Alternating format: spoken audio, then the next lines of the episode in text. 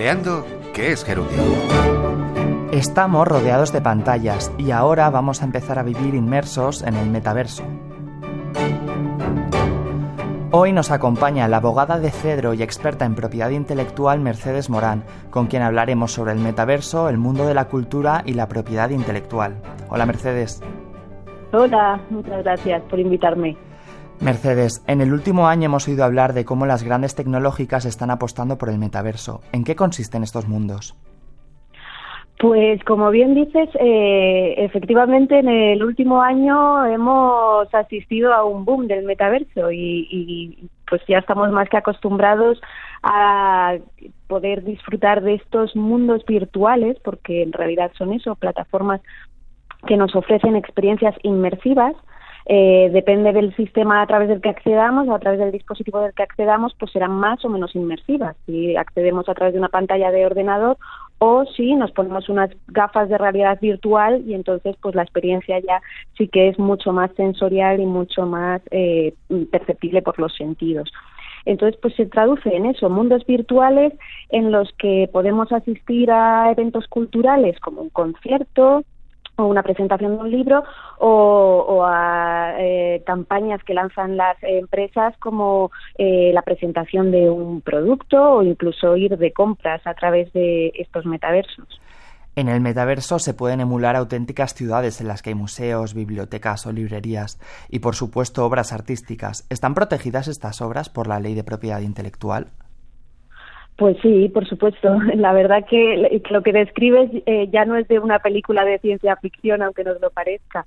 Por ponerte un ejemplo, la ciudad de Seúl hace unos meses presentó una réplica de su ciudad en el metaverso y entonces pues han replicado, eh, han imitado en el metaverso eh, sus calles, sus plazas, parques, edificios gubernamentales y lo que pretenden pues es que los ciudadanos desde su casa y a golpe de ratón pues puedan hacer determinados trámites administrativos, que puedan pasear virtualmente o ir a un museo digital o a una biblioteca digital y acceder a un libro electrónico.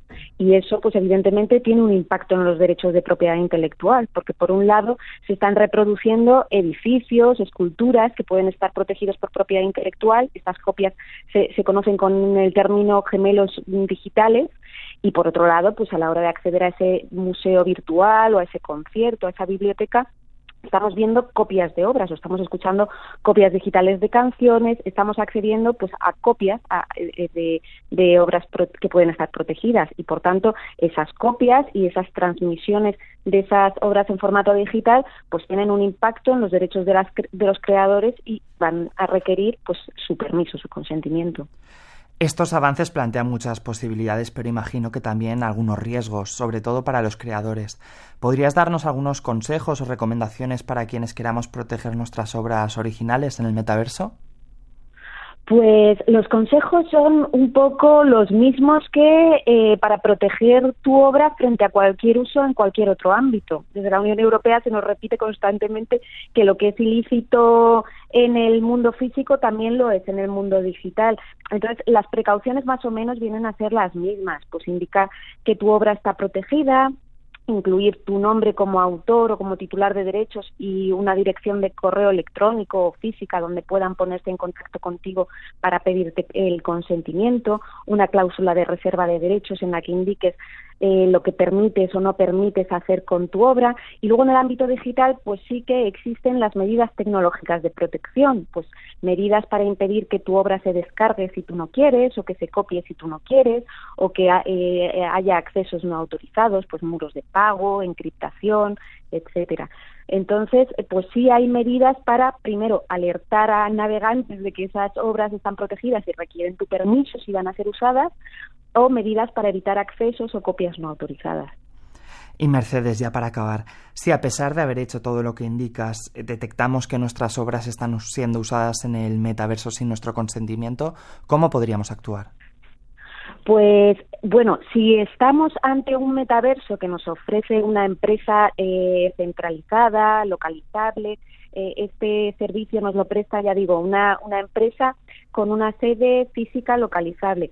Pues estas empresas, bajo la normativa de la Unión Europea, tienen unas obligaciones de información y de transparencia y de responsabilidad y vamos a poder acudir a esa dirección eh, que nos indican para pedirles la retirada de nuestro contenido que ha sido subido sin nuestro consentimiento. El problema se puede plantear en el tipo de eh, metaversos o servicios que no tienen una entidad centralizada o que no está localizada. Entonces, bueno, en, en estos eh, retos es donde vamos a tener que trabajar en los próximos años.